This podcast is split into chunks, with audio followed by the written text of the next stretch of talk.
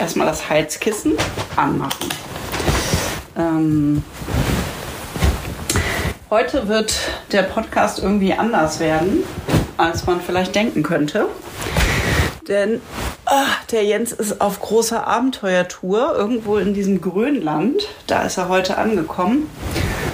Und mein Abenteuer ist weiterhin, dass ich einfach hier in diesem Blöds bin. Und da der Jens irgendwie nur mäßig Empfang hat und eigentlich ja auch arbeiten muss und wir eine Zeitverschiebung haben, hatten wir von unserem Plan, dass wir den Podcast irgendwie online aufzeichnen, Abstand genommen und haben gedacht, wir machen das einfach diesmal separat.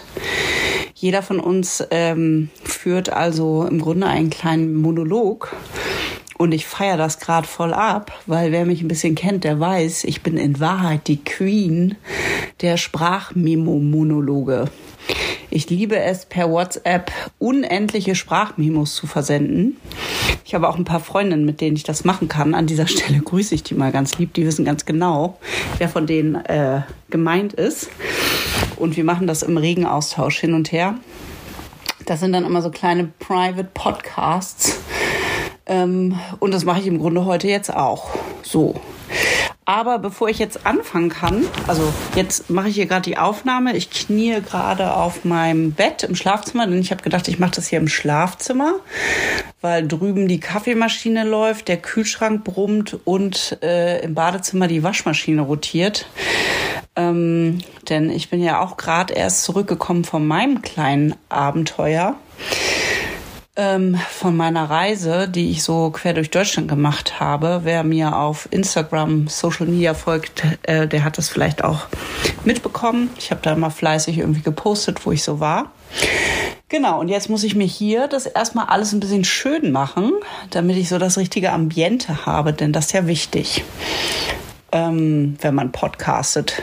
Ist ja das Ambiente sehr wichtig, auch wenn ihr das alle da draußen gar nicht so richtig sehen könnt äh, das schlägt sich ja auch auf die Stimmung nieder. Und jetzt muss ich mal kurz ein paar Kerzen anzünden, denn es ist total herbstlich hier.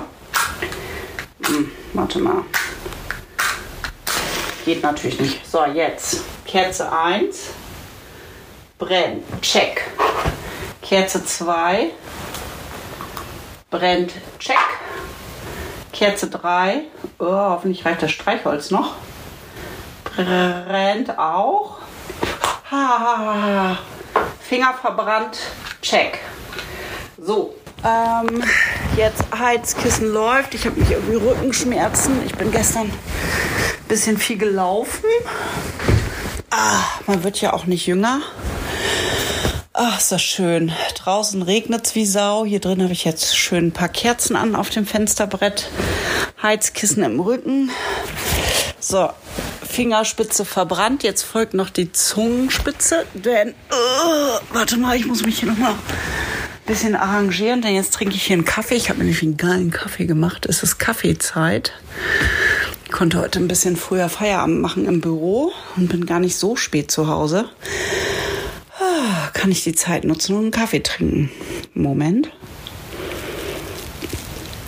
First things first. Und jetzt stelle ich den hier ganz lässig neben mir ab auf so einer Zeitschrift, die auf meiner Matratze liegt, darf ich keine abrupten Bewegungen machen, sonst ähm, pülscht es über.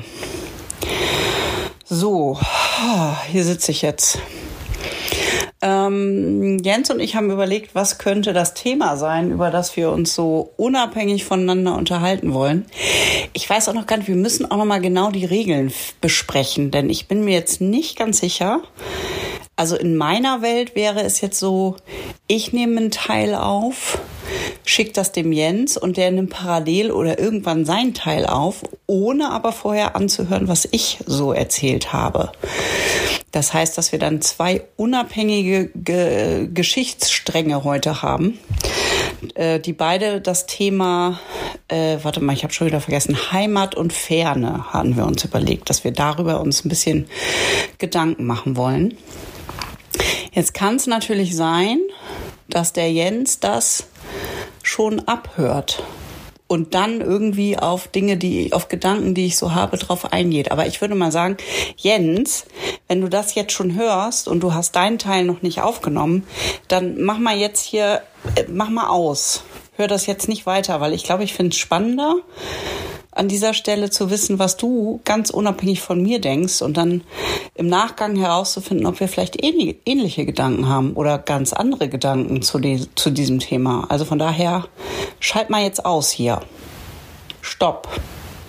Oh, aber ich nutze hier auch noch die Gunst der Stunde, ah, dass der Jens nicht da ist. Ha, ich habe nämlich hier, ich habe hier das Intro. Ähm, was wir natürlich niemals ablesen von einem Zettel, sondern immer total auswendig können. Und der Jens mir auch nie ins Wort fällt und wir das auch nie eigentlich verkacken. Also wir kriegen das immer super hin. Und äh, ich nutze jetzt einfach die Gunst der Stunde und mache das ganz alleine, ohne den Jens. Aber vielleicht, ich weiß nicht, äh, vielleicht macht er das da drüben auch und mixt das dann am Ende zusammen. Denn schneiden äh, und das Ganze bearbeiten, das wird natürlich der Jens. Wir haben da immer so eine so eine Arbeitsteilung. Der Jens macht alles Technische, ähm, wobei ich jetzt heute mit dem Handy aufnehme. Also viel an Technik habe ich jetzt hier nicht. Äh, also der Jens macht den technischen Part und ich mache immer den Social Media Veröffentlichungspart, schreibe den Text und äh, mach, mach diesen ganzen Kram. Ja, so ist unsere Arbeitsteilung. So, apropos Arbeitsteilung, hier kommt das Intro. Wir sind nämlich Antje und Jens, ein Ehepaar mit einem Lebenstraum.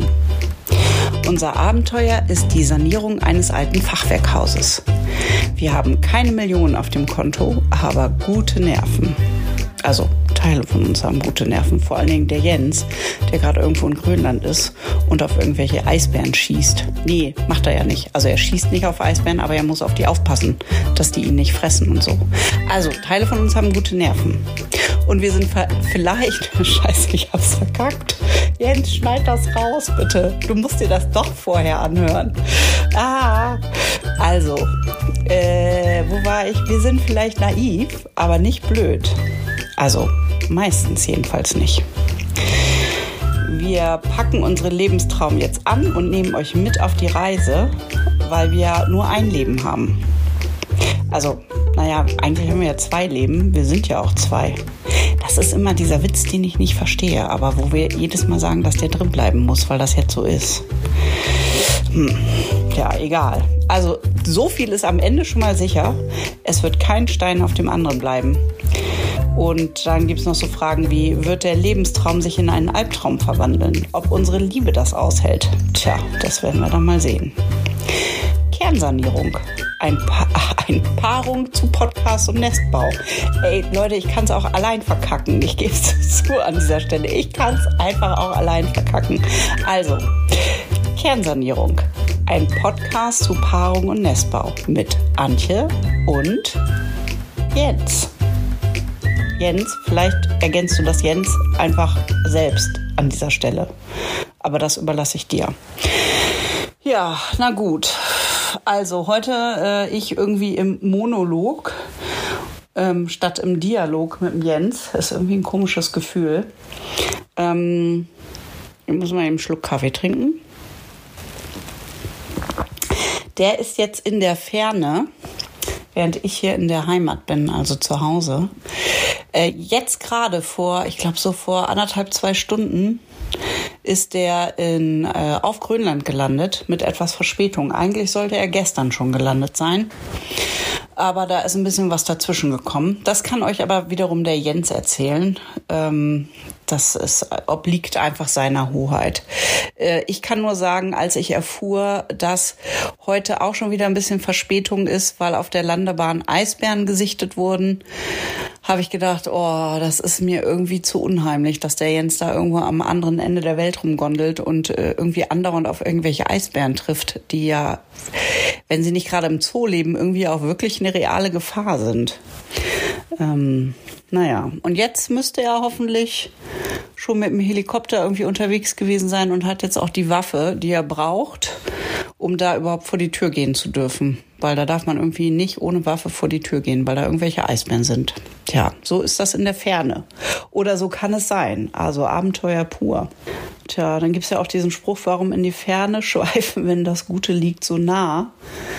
Das finde ich passt ja auch hier für mich und mein, meine Mikroabenteuer, die ich jetzt gerade gemacht habe. Ich habe das mal irgendwo aufgeschnappt. Das ist irgendwie so mein neues Favorite, Mikroabenteuer. Wenn man irgendwie nicht so viel Möglichkeiten hat, irgendwie weit wegzukommen und äh, Abenteuer in der Ferne zu entdecken, dann kann man sich einfach ähm, einen Zeitraum festlegen und bewusst kleine Alltagsfluchten planen, die man so relativ nah äh, vor der Tür hat. Und ähm, das habe ich jetzt gerade so für mich entdeckt. Und da wir tatsächlich ja schon fast, fast drei Jahre, naja, ich über, doch fast drei Jahre jetzt mittlerweile in Lötz leben ähm, und hier immer noch so viele Sachen für mich unentdeckt sind, habe ich mir vorgenommen, immer wenn ich mal irgendwie Zeit habe, dann suche ich mir bewusst was raus, was ich hier direkt entdecken kann. Und ähm, da war ich jetzt gerade am Wochenende äh, hier bei uns um die Ecke in so einem Waldgebiet und bin da joggen gewesen. Ähm, und es war total schön und total ruhig, völlig idyllisch, völlig abgelegen. Also obwohl ich gar nicht weit weg war von hier, also es sind irgendwie fünf oder sechs Kilometer, ähm, kam ich mir vor, als wenn ich irgendwie drei Stunden in einer anderen Welt gewesen wäre. Tatsächlich hatte ich auch einen kleinen Panikmoment, weil ich mich äh, wirklich auch ein bisschen verlaufen habe in diesem Waldgebiet. Also mein Orientierungssinn ist wirklich der einer Knallerbse, stelle ich irgendwie immer wieder fest, obwohl ich mir total einbilde, dass ich den mega Orientierungssinn habe. Ähm, aber im Wald bin ich irgendwie ein bisschen verloren gegangen.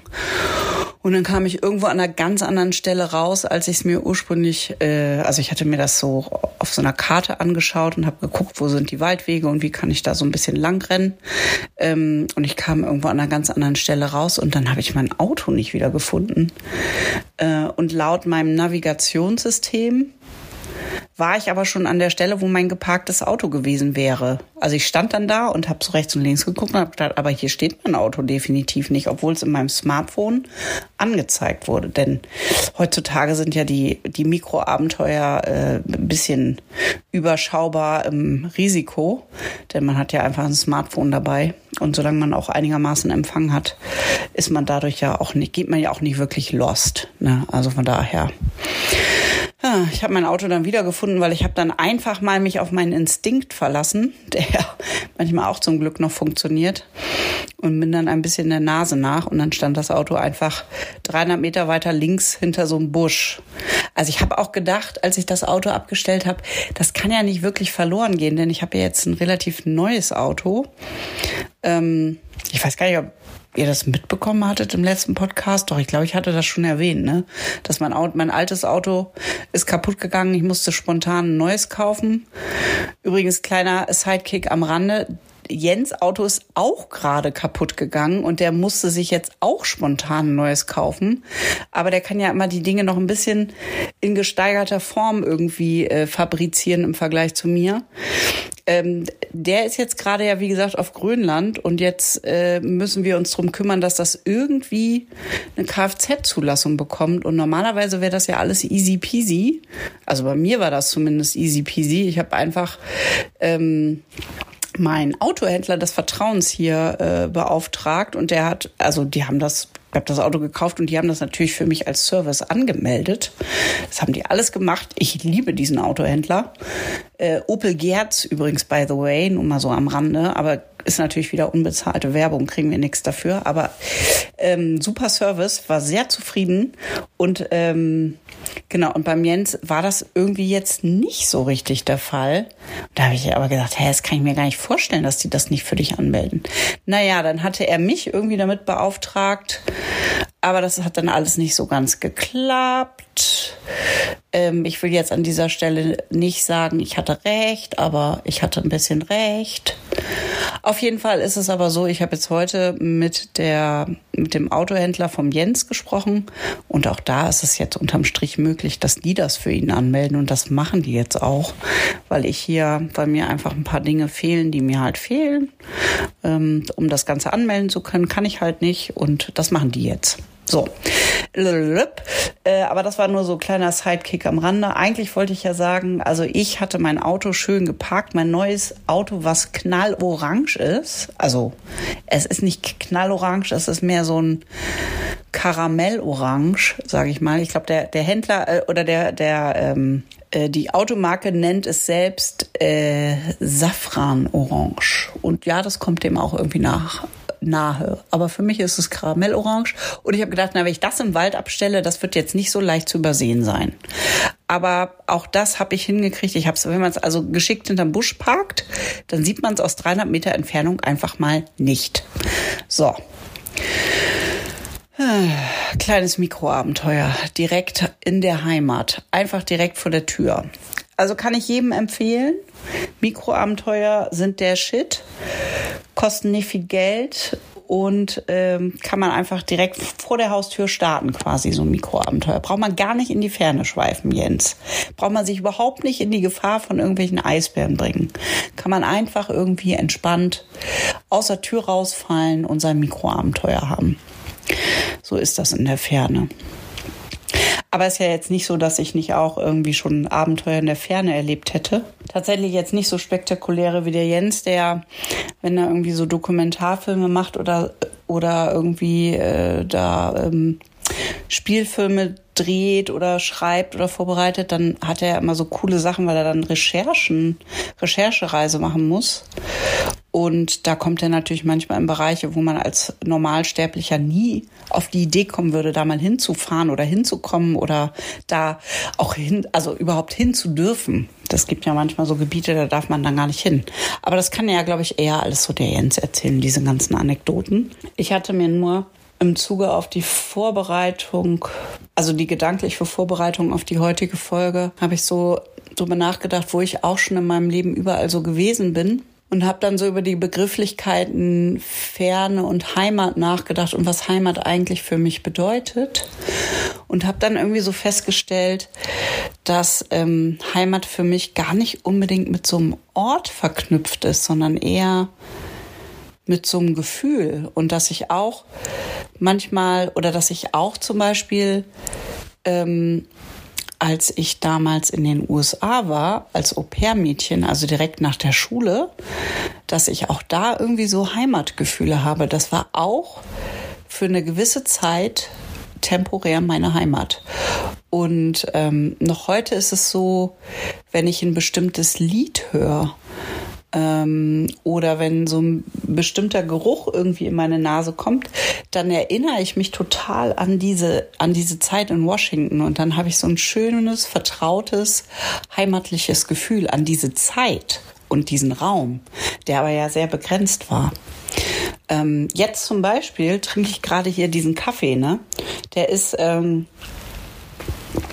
der geilste Shit von Bohnenstolz. Ich bin ja im Rahmen meiner kleinen Deutschlandtour habe ich auch einen Stopp in Arnstadt gemacht bei der Rösterei. Da sind die ja beheimatet. Und da habe ich mir die, ähm, habe ich mir so unterschiedliche äh, Röstungen gekauft, unter anderem Johann oder Johannes, weiß gerade gar nicht, Johann oder Johannes heißt diese.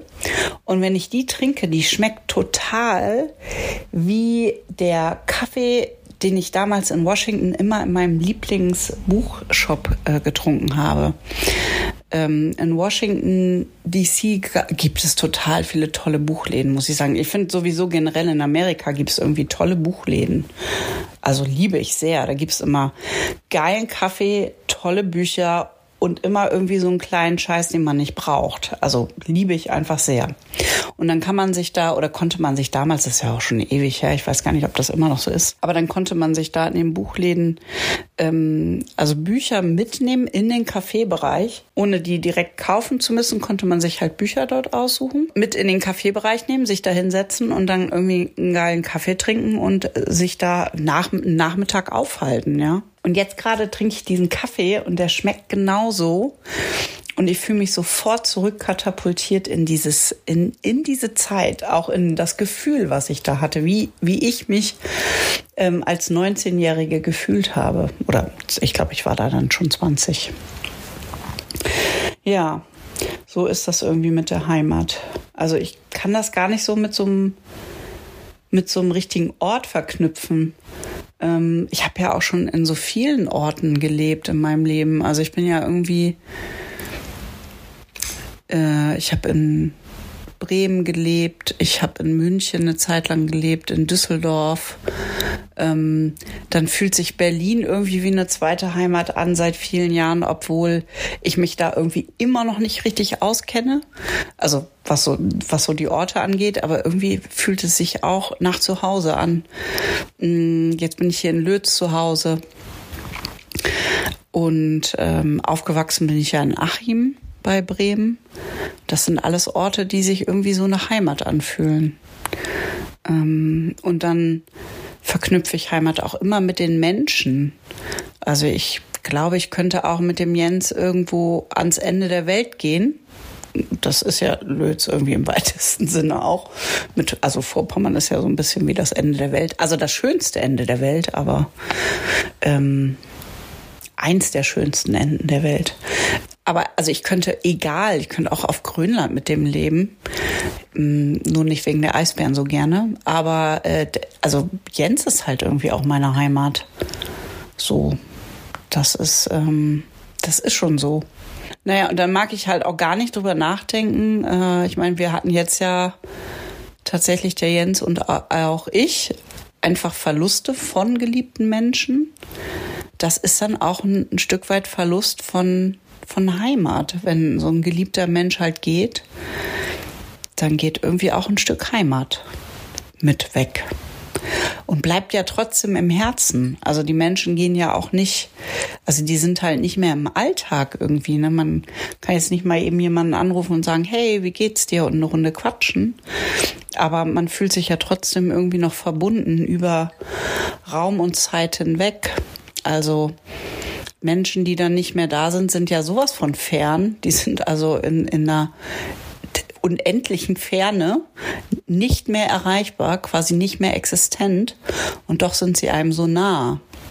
Also auch das ist irgendwie so eine Ebene von, von Heimat und Ferne in der Begegnung von Menschen, ja, in der Verbindung, die man zu Menschen hat und die einem wichtig sind und die, die man im Herzen trägt.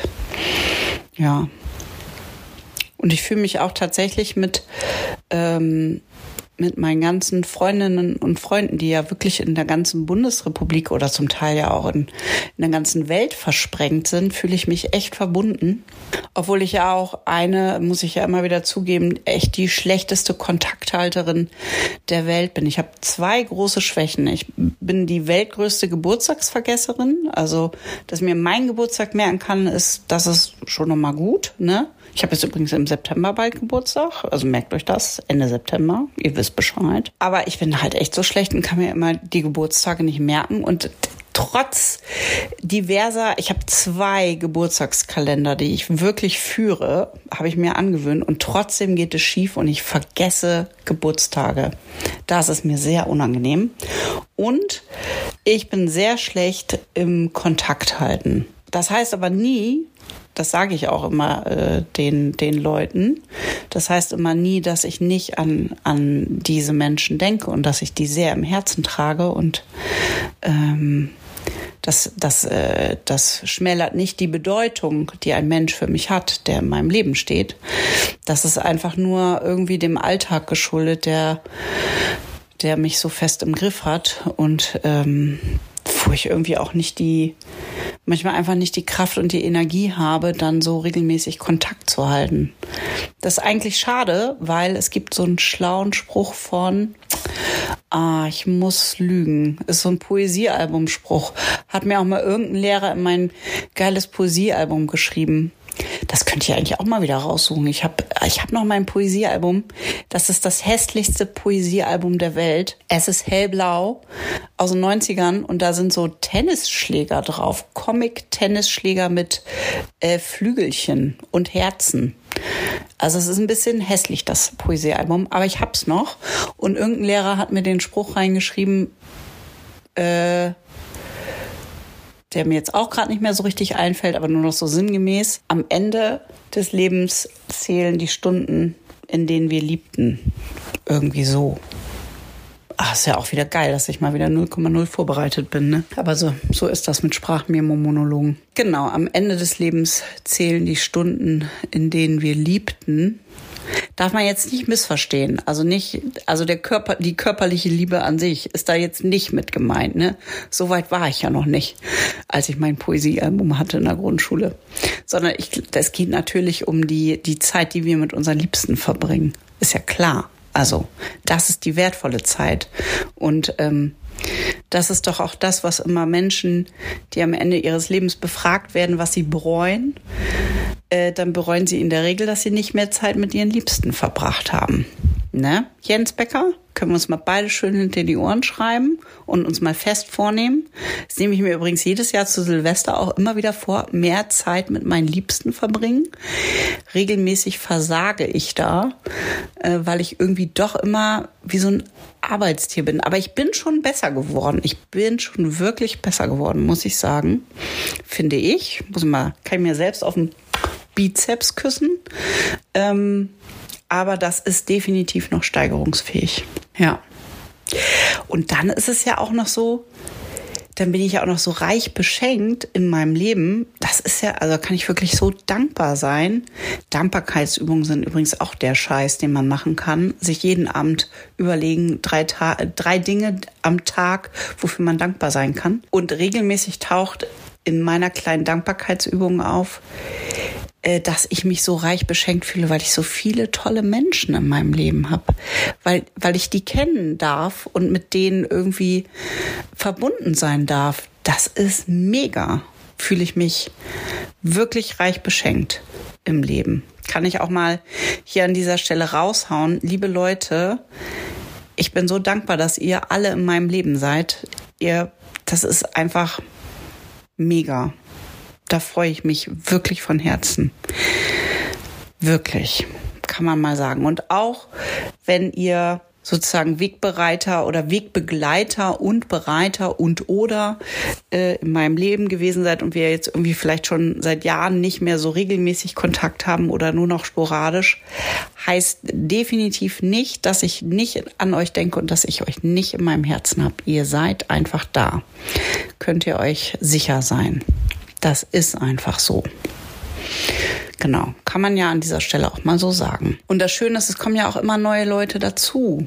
Also wenn man irgendwie so offen und neugierig bleibt und sich in Mikroabenteuer in Nähe und Ferne stürzt, egal wo, egal wie, dann trifft man einfach immer wieder auf tolle Menschen. Ähm, und dann, dann irgendwann ist auch die Schwierigkeit in so einem, in so einer Fülle von Leben, die man so hat und das, was ja auch ein Geschenk ist, wofür man ja auch dankbar sein kann, dass man einfach diese Möglichkeit hat, so in dieser Fülle zu leben und das irgendwie alles erfahren und mitmachen zu dürfen und das auch zu können, ähm, dass dann irgendwann, ja, wie soll man das alles unterkriegen in irgendwie gefühlt äh, 16 Stunden Wachzeit pro Tag, davon minus 10 Stunden abzüglich für Arbeit und Arbeitsweg, also mindestens mal 10 Stunden, bleiben noch 6 Stunden. Muss man irgendwie ein bisschen verkackten Haushalt machen. Da muss man ja auch morgens erstmal wach werden, erstmal einen Kaffee trinken im besten Falle noch einen zweiten. Dann muss man irgendwie sein Morgenritual zelebrieren. Also das zelebriere ich ja immer ausführlich. Also unterm Strich bleibt da einfach nicht viel Zeit am Tag. Und dann muss ich ja nochmal ehrlicher sein. Heute ist irgendwie der Tag, wo ich sehr ehrlich bin, weil es ja Sprachmonologzeit, da muss man ehrlich sein. Durch meinen Job äh, den ich sehr liebe, bin ich manchmal einfach auch leer gesabbelt am Ende des Tages. Und dann mag ich irgendwie, wenn ich nach Hause komme, nicht mehr so viel reden. Äh, darum brauche ich auch manchmal immer ein bisschen Anlaufzeit, um Podcast bereit zu sein. Denn ja, an sich laber ich natürlich auch sehr gerne, viel und ausführlich, den lieben langen Tag. Ähm, aber berufsbedingt mache ich das halt manchmal sehr ausführlich und das sind manchmal natürlich auch sehr intensive Gespräche, die auch nicht immer sehr einfach sind. Also da ähm, komme ich natürlich auch mit Schicksalen in Berührung. Ähm, da geht es dann auch häufig um Heimat und Ferne und was man irgendwie so im Leben erlebt, wie so eine Biografie verläuft, die nicht immer geradlinig verläuft. Und ähm, da bleibt dann einfach manchmal keine Kraft mehr. Äh, oder auch keine Muße, dann abends noch irgendwie einen lustig, locker, fluffigen Podcast aufzunehmen. Ja, mal wieder einen Schluck Kaffee zwischendurch. Sonst wird dann nämlich kalt. Bin ich gleich wieder gedanklich in Washington. Das ist, also ich liebe diesen Kaffee. Blöderweise habe ich von dieser Sorte nur so eine Probierpackung 500 Gramm äh, mitgenommen. Also liebe Bodenstolzler, falls ihr das hört, ich brauche dringend Nachschub von diesem Johannes oder Johann, weiß nicht, Johann Sebastian Bach, Bachkirche. Also das ist ja in Arnstadt am Fuße der Bachkirche. Dann denke ich, kombiniere ich jetzt mal clever. Ich glaube, es heißt Johann. Der Kaffee heißt Johann. Ich habe, wie gesagt, blöderweise die Verpackung schon entsorgt. Aber äh, kann ich ja auch online bestellen, ne? geht ja alles bei euch, weiß ich ja. Genau, also geiler Kaffee, muss ich mir unbedingt noch mehr kaufen. Oder Jens, falls du das jetzt zufälligerweise hörst, äh, könntest du mir ja auch bestellen, würde ich mich freuen. Ich habe ja bald Geburtstag. Falls du nicht weißt, was du mir schenken sollst, ich freue mich über Kaffee. Johann, ich glaube, er heißt Johann. mm. Oh, 32 Minuten habe ich ja schon monologisiert. Das ist eigentlich gut. Das ist, also mehr Gesprächszeit brauche ich jetzt eigentlich, glaube ich, gar nicht. Den Rest kann ja auch mal der Jens aufnehmen, ne? Ich könnte jetzt schon zu einem Ende kommen. Ich weiß nicht, ob ich da irgendwas Sinnvolles jetzt hier dazu beigetragen habe zu Heimat und Ferne. Ich könnte vielleicht noch ein bisschen was Praktisches erwähnen an dieser Stelle. Äh, als ich heute in die Heimat kam, also nach Hause, fand ich im Briefkasten äh, den Zuwendungsbescheid vor ähm, für unsere Notsicherung. Also nur mal so, ne, das Hausprojekt läuft und läuft und läuft. Äh, ich bin weiterhin die Skeptikerin, aber ich bin voll im Boot äh, mit dem Jens. Ähm, wir ziehen jetzt die Notsicherung irgendwie durch. Jetzt müssen wir noch, oder ja, jetzt sind wir gerade dran, beziehungsweise nicht wir, sondern unsere Architektin, äh, sind wir da dabei, Angebote einzuholen. Und ähm, dann gibt es noch ein paar Formalitäten zu erledigen und dann geht's endlich mal los. So richtig, also so richtig mit Baustelle, so richtig mit irgendwie, äh, wie heißt das hier, so ein Gestell vorm Haus, ähm, Gerüst, so richtig mit Gerüst und allem Pipapo. Bin ich sehr gespannt. Also wenn es soweit ist, dann, dann kann ich auch endlich mal wieder ein bisschen was aus Social Media posten. Das ist ja unsere Kernsanierung Podcast. Social Media ist ja ein bisschen verwaist, gebe ich ja auch zu, aber da gibt's irgendwie gar nicht so viel Spannendes zu berichten. Ja, aber das kommt, das geht dann los. Ich, ich schwöre. Also bald geht's richtig los mit unserer Kernsanierung, so richtig. Dann kernsanieren wir nicht mehr immer an unserer Ehe rum. Dann bin ich auch nicht mehr so in der Krise, die ja so überwunden ist, sondern dann kernsanieren wir einfach mal unser Haus. Ist ja dann auch mal Zeit, ne? Aber darum machen wir auch diesen Podcast. Das ist ja genau diese Ambivalenz. Erst kernsaniert man seine Ehe, dann kernsaniert man das Haus, dann zieht man da ein hat eine neue Heimat und braucht nicht mehr in die Ferne, weil dann ist man nämlich glücklich zu zweit in seinem Haus. Aus die Maus. Ganz easy. So läuft das mit der Kernsanierung.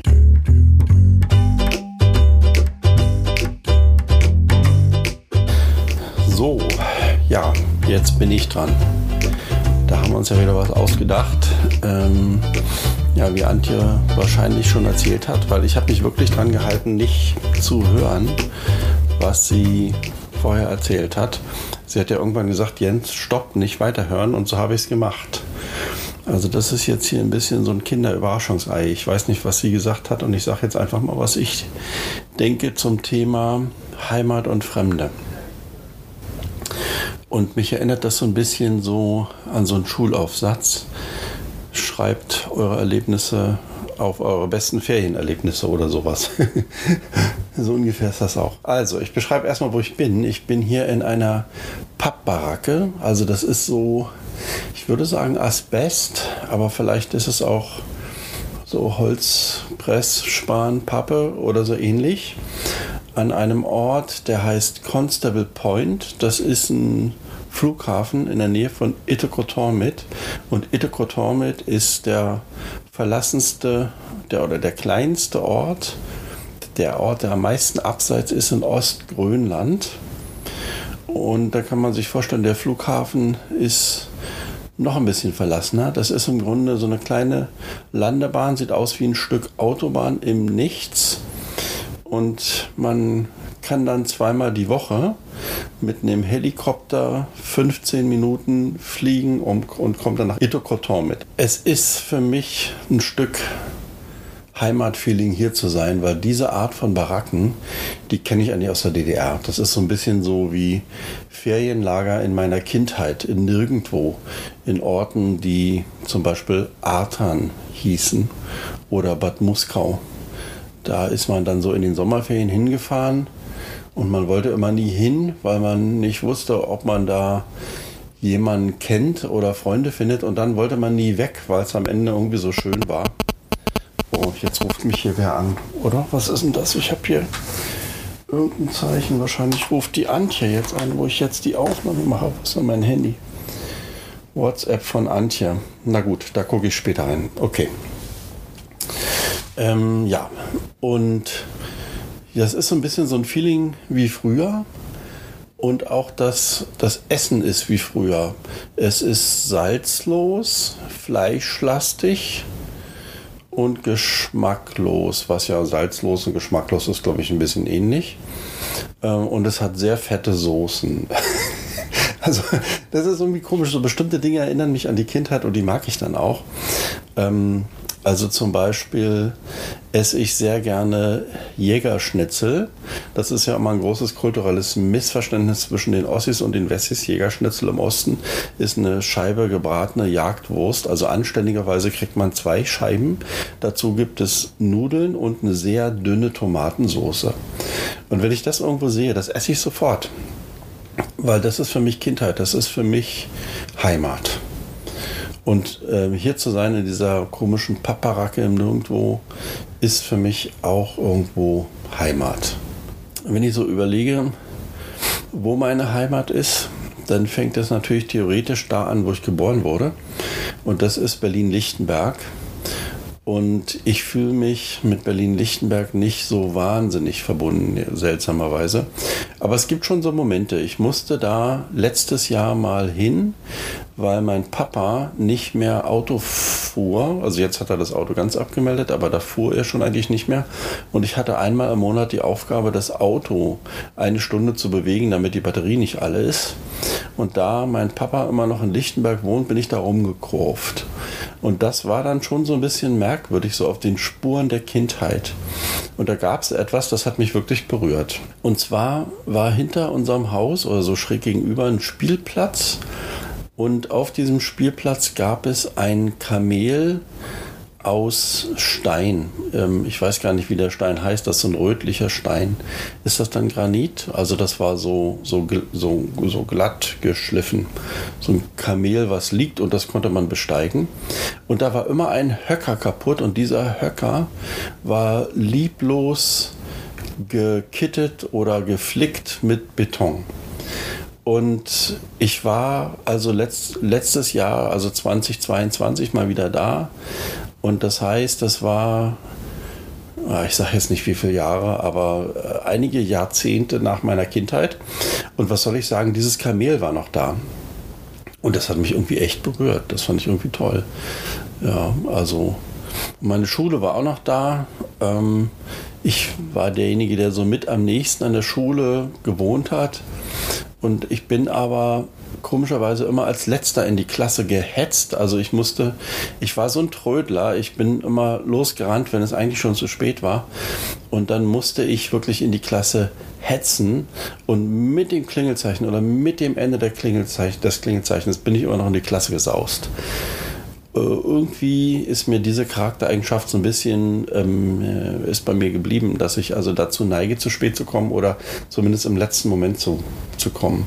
Hat das jetzt schon was mit dem Heimatbegriff zu tun, wenn Dinge in der Kindheit passieren, die bis heute passieren? Ja, weiß ich jetzt nicht so richtig. Ansonsten bin ich ja äh, als junger Erwachsener, ich glaube so mit 17, in den Prenzlauer Berg gezogen und das war eigentlich meine Heimat. Das war ja so eine sehr besondere Szene Ende der 80er Jahre im Prenzlauer Berg. Äh, also so eine, so eine Künstlerbohem. Äh, wir lebten da zwischen abgeblätterten Abrisshäusern. Ich hatte eine Wohnung in einem Hinterhof, zweiter Stock. Es hat immer gestunken nach Schimmel und Kohlen, aber es war Freiheit. Und äh, ich habe da also eine wunderbare Zeit miterlebt mit heimlichen Dachbodenlesungen mit Sascha Anderson und äh, Heiner Müller oder so ähm, und irgendwelche Kunstperformances, äh, Modenschauen. Also es war einfach Hammer, was für eine großartige, inspirierende Zeit das war.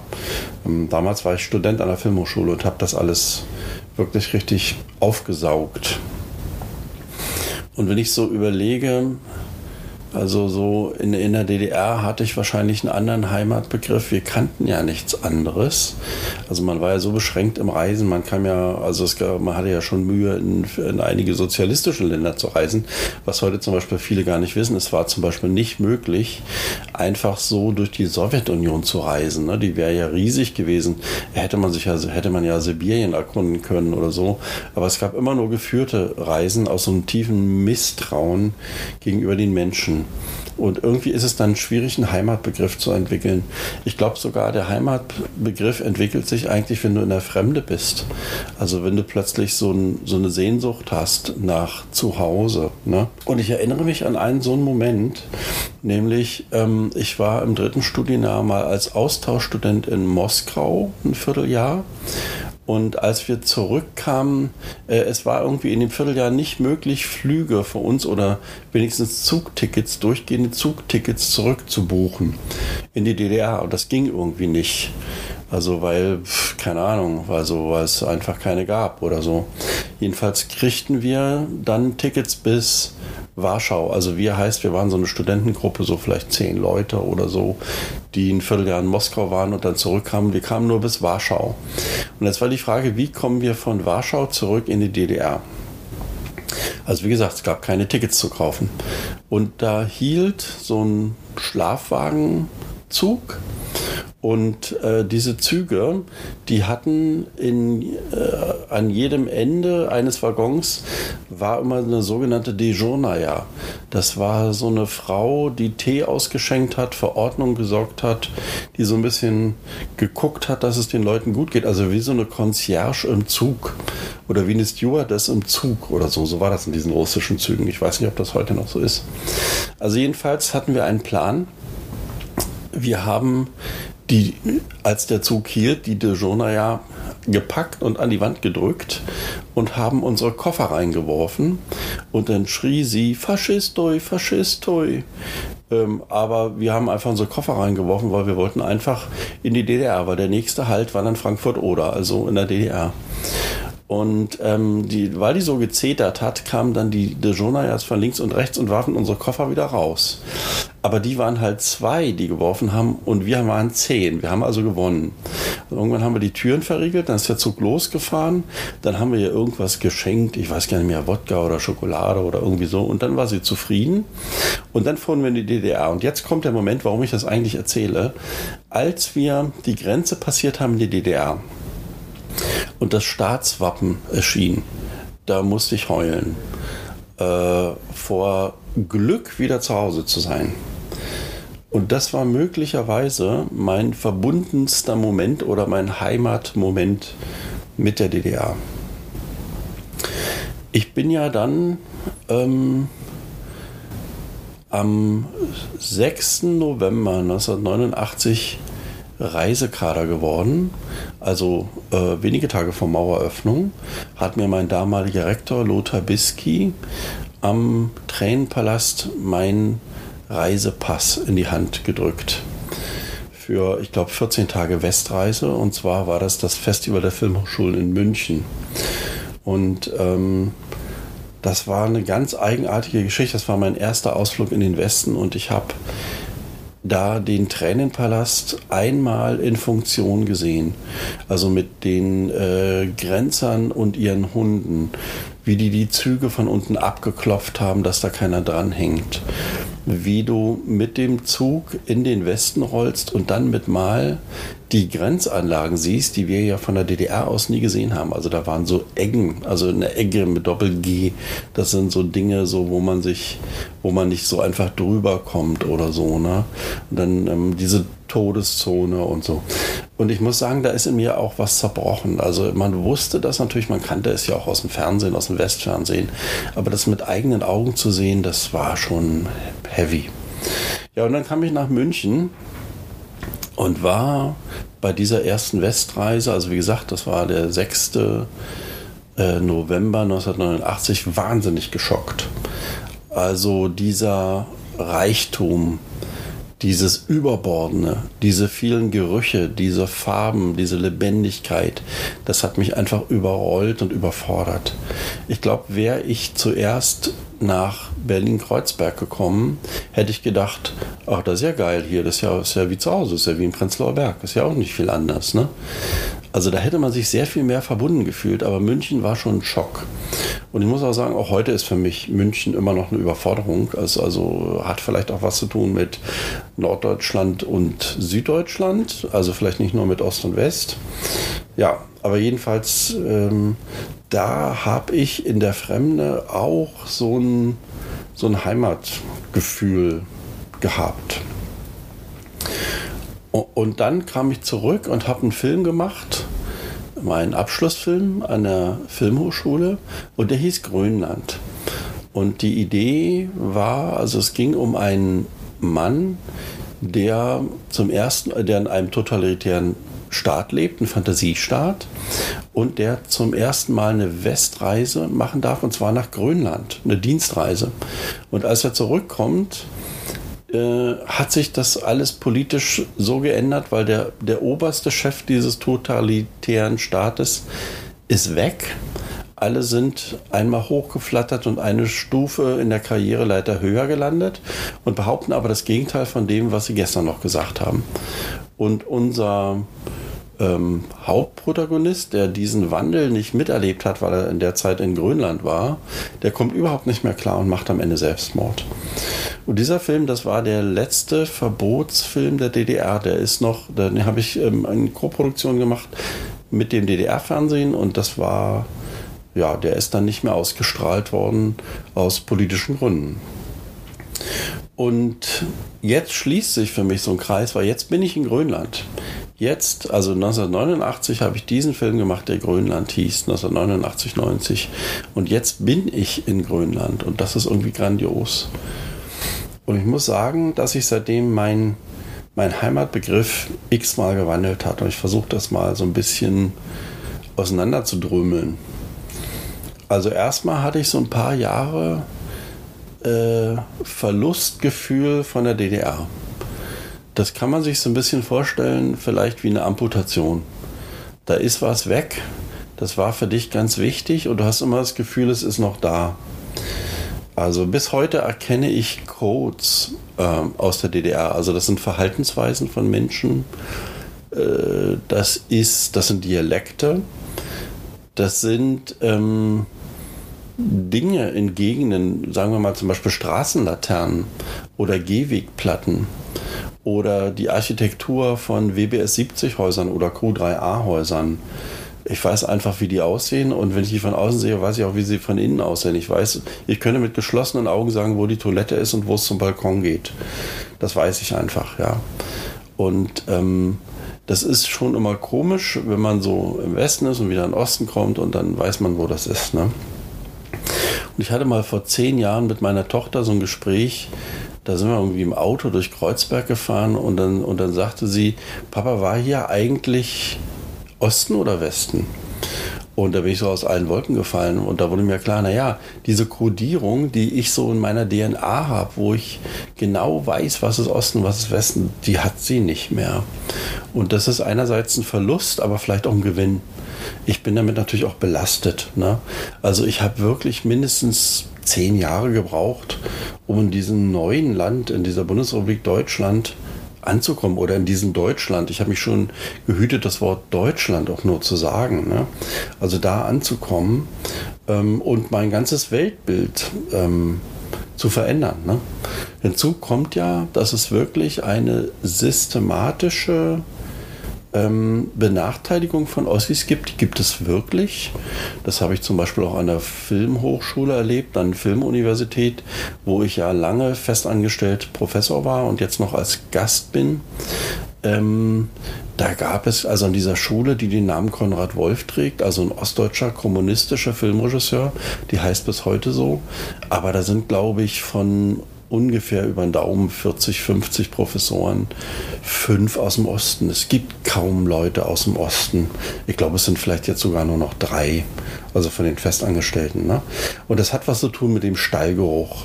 Also Ossis riechen halt nach Ossis. Das ist einfach so. Ne? Und ich kann mir auch erinnern, ich habe mal Anfang der 90er Jahre mich bei einer RBB-Redakteurin beschwert, dass ich immer nur diese Ostthemen kriege. Und da guckt sie mich ernst an und sagt, Jens, sei froh, dass du überhaupt eine Nische hast. Das ist schon mal gut. Und dann irgendwann habe ich, hab ich auch gemerkt, ja, stimmt. Also, ja, es ist einfach so. Also, warum soll man das nicht auch annehmen, ja? Also, mein Gott, also andere, was weiß ich, haben irgendwie einen Hintergrund aus Tschetschenien und machen immer Filme, die in Tschetschenien spielen oder keine Ahnung. Also, ich bin halt der Ossi, ne? Mach ich halt so die Ostfilme, so ist es eben, ist okay. Also, habe ich gemacht irgendwie fünf Jahre Mauerfall, zehn Jahre Wiedervereinigung, 15 Jahre Neues Deutschland, 20 Jahre Stasi vorbei. Also, immer immer so, ne, diese Jubiläensfilme, die es so gibt, so beim RBB oder beim MDR. Oh mein Gott, was, was soll's. Und irgendwie bin ich aber über die Zeit dann tatsächlich in der Demokratie angekommen. Und ich würde heute sagen, die Demokratie ist meine Heimat. Also, oder ich könnte auch sagen, Europa ist meine Heimat. Also ich fühle mich heute auch nicht einfach nur als Deutscher, sondern als Europäer. Also ich finde dieses Europa großartig. Obwohl es natürlich viel Scheiß gibt, ne? Also irgendwie irgendwelche blödsinnigen europäischen Einigungen, äh, irgendwelche Normen oder so, wo du denkst, die haben sie doch nicht alle in Brüssel. Also es gibt ja auch viel, worüber man sich so ärgern kann. Ähm, aber allein, dass wir mit so vielen Völkern in Europa jetzt so friedlich miteinander sind und nicht im Krieg, ist großartig. Und wir erleben ja jetzt gerade, ne, also äh, was nach dem Zerfall der Sowjetunion passiert ist, also jetzt die Aggression Russlands gegen die Ukraine und den Krieg dort, wie furchtbar das ist, wie grausam das ist. Und allein nur, dass wir Europäer, die in der EU vereinigt sind, miteinander streiten, diskutieren, aber nicht im Krieg sind, sondern uns freundschaftlich verbunden sind, auch durchaus kritisch verbunden, aber uns verbunden sind, ne, ist ein Geschenk. Also ich glaube, dass der Heimatbegriff heute auch ein ganz anderer ist als vor 100 Jahren. Da war das sehr geprägt von Nationalismus, von äh, einem falschen Patriotismus und einer Abgrenzung gegen das Fremde. Ne? Also wir wollten ja jetzt hier auch reden über Heimat und Fremde. Und die Fremde war was, was Furchtbares, etwas, was zu bekämpfen ist. Und ich bin total glücklich, dass ich in einer Zeit lebe, wo ich keinen Krieg selbst erleben musste, zumindest bis jetzt. Und ich hoffe, das bleibt so. Und wo dieser, dieser falsch tönende Nationalismus ähm, nie die Oberhand hatte. Und ich, ich merke natürlich, wie das jetzt auch wieder hochkommt ähm, und hoffe einfach, dass die Vernunft bei den Menschen siegt und ähm, dass, dass wir alle, die wir Demokraten sind, dafür einstehen einfach, ähm, dass, dass diese, diese wunderbar friedliche Zeit in Europa so bleibt. Äh, Heimat ist ja auch was Regionales. Also ich habe ja vorhin schon gesagt, also ich, ich fühle mich mit Lichtenberg komischerweise nicht so verbunden. Vielleicht nur ganz, ganz tief, aber nicht wirklich so in meinem Bewusstsein, sondern eher im Unterbewussten. Prenzlauer Berg ähm, hat mich geprägt. Und ich habe äh, viele Jahrzehnte gesagt, ich, ich bin ein Berliner, ich kann ja nicht nur in Berlin leben. Ja, und dann habe ich die Antje kennengelernt und, äh, und die lebte damals beruflich in, in Limburg an der Lahn. Und wir sind zusammengezogen. Und dann bin ich nicht nur nach Hessen gezogen, also in den tiefsten Westen Hessen, ja, Hesse, krass, sondern sogar aufs Dorf. Also wir haben ja dann gewohnt in Niederbrechen, das ist so ein kleines Dorf in der Nähe von Limburg an der Lahn. Und ich muss sagen, in diesem Dorf bin ich nie ganz angekommen, Aber es gab da einen Hof, auf dem wir gelebt haben. Äh, einige Gäste in unserem, aus unserem, in unserem Podcast äh, waren auch von diesem Hof und waren hier schon zu hören. Und dieser Hof, der war für mich wirklich auch Heimat. Das ist ganz eigenartig. Also das war wie so ein wie so, äh, dieses kleine gallische Dorf. Ne? Also das muss man sich so vorstellen als vier Seitenhof, wo immer so sieben verschiedene Parteien gewohnt haben, alle zur Miete. Und ähm, es gab dann einen gemeinsamen Hof und auf diesem Hof konnte man sich treffen, wenn man wollte. Und da waren dann auch oft an Abenden Leute unten und haben Wein getrunken oder was geraucht oder auch mal einen kleinen Joint durchgezogen oder so. Und dann haben wir uns da getroffen und haben gequatscht über Gott und die Welt, haben Geburtstage gefeiert, haben Silvester gefeiert. Es gab eine wunderschöne Hochzeit. Also äh, und man, es gab aber keinen Zwang, ne? Also man musste da nicht runter, sondern, sondern es ist einfach, wenn man Lust hatte, hat man sich getroffen und manchmal wurden da wunderbare Abende draus und, manchmal war man auch zu zweit nur mit irgendwem und manchmal war man auch alleine. Ähm, und das war aber, glaube ich, ein Glücksfall, als, als wir da gewohnt haben, das waren, glaube ich, immerhin fünf Jahre so über den Daumen, haben wir eine wunderbare Zeit erwischt mit ganz, ganz tollen Menschen. Und da, äh, weil wir jetzt über, über Heimat reden, würde ich mal sagen, Heimat, das sind auch Menschen, mit denen du dich verbunden fühlst, zu denen du gerne zurückkommst. Und das war dieser Hof in Hessen, das war Heimat. Aber nur dieser Hof, ne? Also schon Niederbrechen war so, ja, man muss halt durch, irgendwie so war, ist ganz nett, ist ganz okay, aber hat mich, hat mich, mich hatte, ich, ich kannte noch unsere Nachbarin linker Seite, aber sonst habe ich in diesen fünf Jahren in ganz Niederbrechen keinen Menschen kennengelernt, ja. Naja, und dann denke ich mal, Heimat ist eben auch Familie. Ne? Also die Menschen, die man liebt, zum Beispiel die Antje, aber auch meine Tochter, deren Namen ich hier nicht sagen darf, weil die immer nicht will, dass man irgendwo auffindbar ist in diesem Internet. Äh, mein Papa, meine Mama, meine Mama ist ja leider inzwischen verstorben, aber mit der war ich sehr verbunden, mit meinem Papa auch.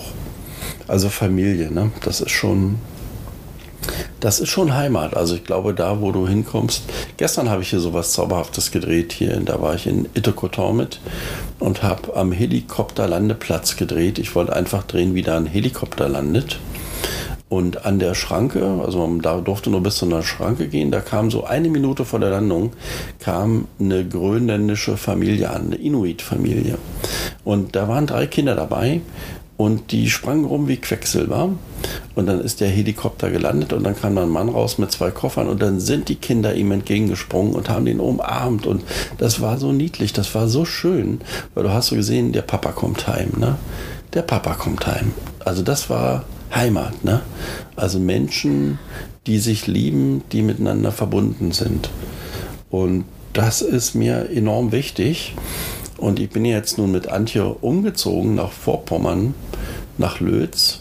Und ähm, irgendwie haben wir die Heimat auch ein Stück mitgenommen, weil die Menschen, die uns wichtig waren in Niederbrechen, die haben wir eigentlich nicht verloren.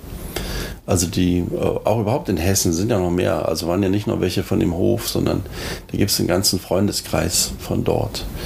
Ja, man sieht sich seltener, Mitunter macht man Videokonferenzen, wo wir dann gemeinsam so kollektives Trinken machen äh, als Zoom-Konferenz oder so. Ne? Aber ähm, man, also es gibt ja diese Art Freundschaften, kennt ihr das, wo man sich vielleicht nur zweimal im Jahr sieht. Aber dann ist es sofort wieder so, als wäre man immer miteinander verbunden worden, als wäre dann nie irgendwie eine Trennung gewesen. Also man knüpft sofort wieder an. Ne? Das sind so tiefe Freundschaften, die mir ganz wichtig sind.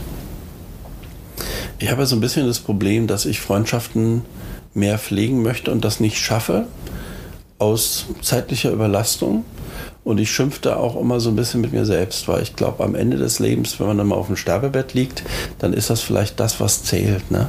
Also wie viel Zeit hast du eigentlich verbracht mit deinen Lieben, mit den Menschen, die dir wichtig sind?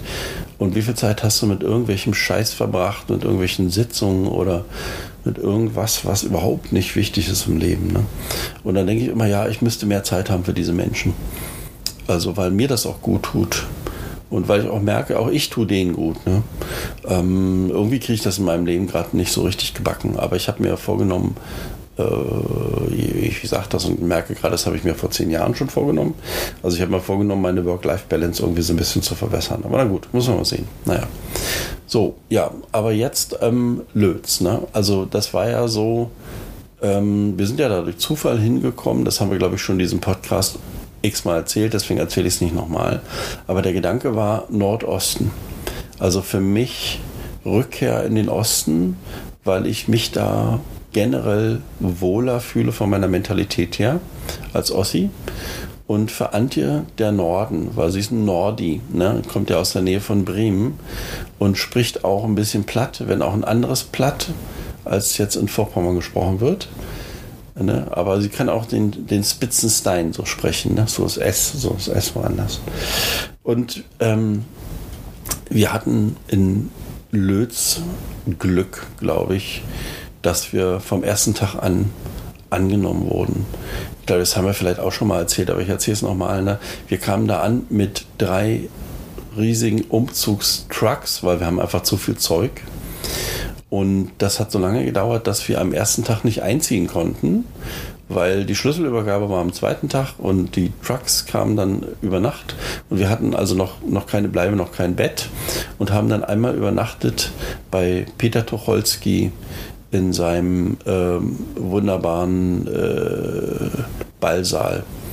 Und er und Martina, auch eine aus dem Ort, die haben uns dann eine Kartoffelsuppe gekocht und haben gesagt, also wenn ihr hier drei Stunden eingeräumt habt, eure Möbel, dann werdet ihr froh sein, dass ihr eine Kartoffelsuppe habt. Kommt einfach her, dann kriegt ihr Kartoffelsuppe. Und das war, das werde ich nie vergessen. Also, weil diese selbstlose und freundliche Geste ne, war der Anfang von vielen, vielen Freundlichkeiten, die uns dann passiert sind. Also wir sind da von Anfang an wirklich herzlich aufgenommen worden. Und das war unsere große Angst. Wenn wir da hinziehen, werden wir dort Freunde finden, werden wir dort Kontakt mit anderen finden, weil wenn nicht, dann kann das für dich niemals Heimat werden. Ne? Du kannst nur etwas als Heimat empfinden, wo du mit den Menschen verbunden bist. Wenn, wenn, dir, wenn dir das nicht gelingt, ne, dann bist du einfach ein Outsider, dann bist du irgendwie lost. Dann, ja, das ist dann halt schwierig. Ne? Und das ist uns gelungen. Und das fand ich, das fand ich toll.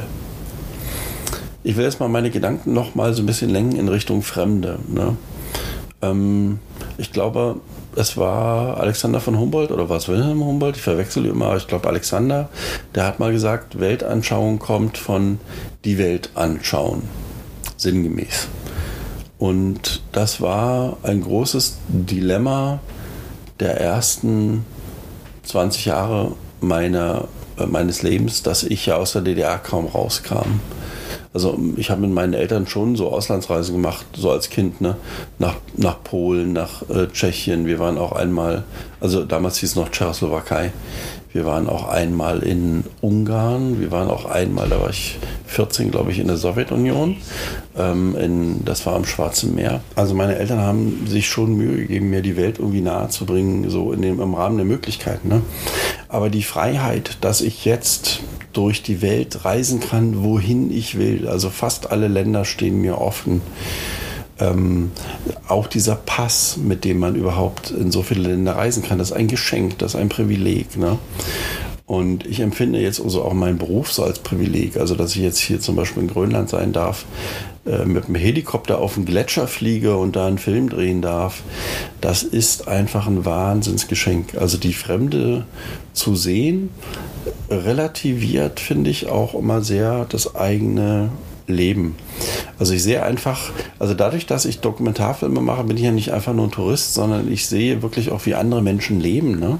Ich lerne die kennen mit ihren, mit ihren Lebensansichten, mit ihrem Alltag, mit ihren Sorgen. Ähm, ich bin mit der Kamera dabei, so bei besonderen Erlebnissen oder so. Also man taucht tatsächlich ein in andere Milieus und Welten und das ist einfach großartig. Und das hilft mir sehr zu begreifen, wie privilegiert ich wirklich bin, so in meinem Leben. Ne? Das ist ja so ein Klischeewort und manchmal hasse ich das. Ne? Also wenn man so, ja, wir sind alle privilegiert, blablabla. aber da ist was dran, das ist einfach wirklich so. Uh, äh, mir geht es einfach so, so gut, ne? also dass ich dass ich äh, das genießen darf, dieses, dieses Reisen, dieses durch die Welt kommen, das war mir wirklich nicht in die Wiege gelegt. Und dafür bin ich wahnsinnig dankbar. Ja. Gut, wenn ich jetzt nochmal die Kurve kriegen soll, also Heimat, was ist Heimat, was ist Fremde? Also Heimat ist da, wo man gerne zurückkehrt, wo man letzten Endes immer sein möchte. Und das hat, glaube ich, sehr viel zu tun mit Menschen, die man liebt. Und ich hatte jetzt, wenn man es regional betrachtet, in den letzten 20 Jahren wirklich verschiedene Heimaten und bin da immer, ähm, äh, also ich habe gemerkt einfach, dass man sich, dass man sich an verschiedenen Orten verwurzeln kann, aber dass du die Menschen mitnehmen musst, die dir wichtig sind. Ne? Und zum Beispiel meine, meine, meine Mutter, die ist ja nun gestorben, aber die habe ich in meinem Herzen. Und das ist eben auch Heimat, wenn man jemand im Herzen hat. Und sie hängt auch in Fotos äh, bei uns in der Wohnung an der Wand, genauso wie Antjes Mama, die ist ja schon sehr früh verstorben, also als Antje 18 war, die hängt da auch an der Wand. Jetzt ist ihr Papa verstorben, also auch die, die Ahnen, ne? also die, die uns auf den Weg gebracht haben, auch meine Großeltern, ähm, die hängen bei uns, weil das ist Heimat. Die Menschen, ne? also die waren ja auch verbunden mit Gegenden, also zum Beispiel ein Teil meiner großelterlichen Verwandtschaft kommt aus Sachsen-Anhalt, aus Köthen. Da waren die sehr verbunden mit. Das interessiert mich gar nicht mehr. Also ich habe damit, ich war da einmal in meinem Leben, ich habe mir das angeguckt. Die andere Hälfte kommt aus Pommern, was heute Polen ist. Ja, ist, da bin ich mal mit meiner Mutter gewesen. Wir haben auch da mal das Haus gesehen, wo die gelebt haben, aber damit verbindet mich nichts. Ne? Aber diese Menschen, mit denen verbindet mich was. Ja. Das ist so, das ist das, was, ähm, was man in sich trägt. Deswegen würde ich schon sagen, ja, Heimat, das sind vor allen Dingen Menschen, mit denen man eng verbunden ist. Und ähm, das trägt man halt auch so im, im Herzen mit. Okay, das war jetzt, ja, wir sind so ein bisschen in die Tiefe gegangen, war so ein bisschen seltsam, auch glaube ich jetzt so zu monologisieren und nicht mit Antje zu, zu diskutieren. Ich weiß gar nicht, ob Antje jetzt ein Outro aufgenommen hat, weil ich mache jetzt hier mal Schluss. Dann höre ich mir mal an, was Antje aufgenommen hat. Und wenn da, äh, und schneid das zusammen dann, also erst ihrs und dann meins dahinter. Und wenn sie ein Outro aufgenommen hat, dann, dann hänge ich das hier hinten dran. Und wenn sie keins aufgenommen hat, na, dann nehme ich noch eins auf. Ja, und nächstes Mal sind wir dann wieder zusammen. Yeah. Antje, ich liebe dich und ich freue mich auf dich. Bis bald. Jetzt mache ich noch das Outro, das mache ich auch alleine, das verkacke ich auch ganz alleine, das kriege ich ja hin, habe ich schon beim Intro bewiesen. Ähm, genau, also vielen Dank, dass ihr die heutige Folge gehört habt die ähm, einfach ein bisschen anders ist als die anderen, weil wir einfach separiert sind. Ich bin in der Heimat und der Jens ist in der Ferne.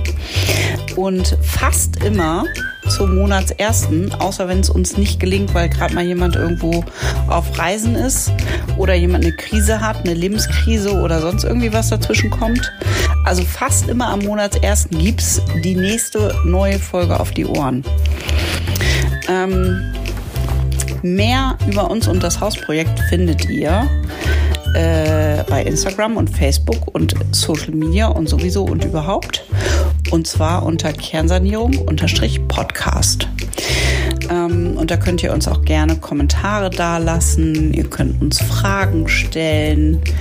Äh, wir können auch schlaue Antworten geben. Also ich insbesondere, weil ich bin auch, glaube ich, die Einzige, die bei Social Media das überhaupt pflegt. Der Jens ist da mehr so eine Karteileiche, aber ich informiere ihn immer sehr aktiv, was da so geht und erzähle ihm dann immer davon. Ja, genau. Also wenn ihr da mit uns interagieren wollt, das ist sehr schön, da freuen wir uns und ihr unterstützt uns damit auch und das Podcast-Projekt. Ihr könnt uns natürlich abonnieren. Ihr könnt uns an eure Freunde und Freundesfreunde und alle Menschen, die ihr im Herzen tragt, weitertragen. Das war jetzt sehr viel rumgetrage, aber tragt es einfach weiter. Tragt es in die Welt, dass es diesen Podcast gibt. Äh, wir freuen uns über jeden Like und eine Rezension. Und genau, ich sage jetzt einfach mal bis zum nächsten Mal. Jens, ich übergebe an dich oder hast du an mich übergeben? Ich weiß jetzt nicht genau, wie du das jetzt am Ende lösen wirst, aber du wirst es irgendwie hinkriegen, weil du einfach der Beste bist. Das ist einfach so. Kann ich immer nur wieder feststellen. Mua. Kuss auf dich in der Ferne. Wir sehen uns am 7. September. Bitte lass dich nicht von einem Eisbären fressen. Ich brauch dich noch. Wir haben hier noch was mit einer Kernsanierung vor, ja? Also mach keinen Scheiß. Einfach keinen Scheiß machen und heil wieder ankommen. Danke.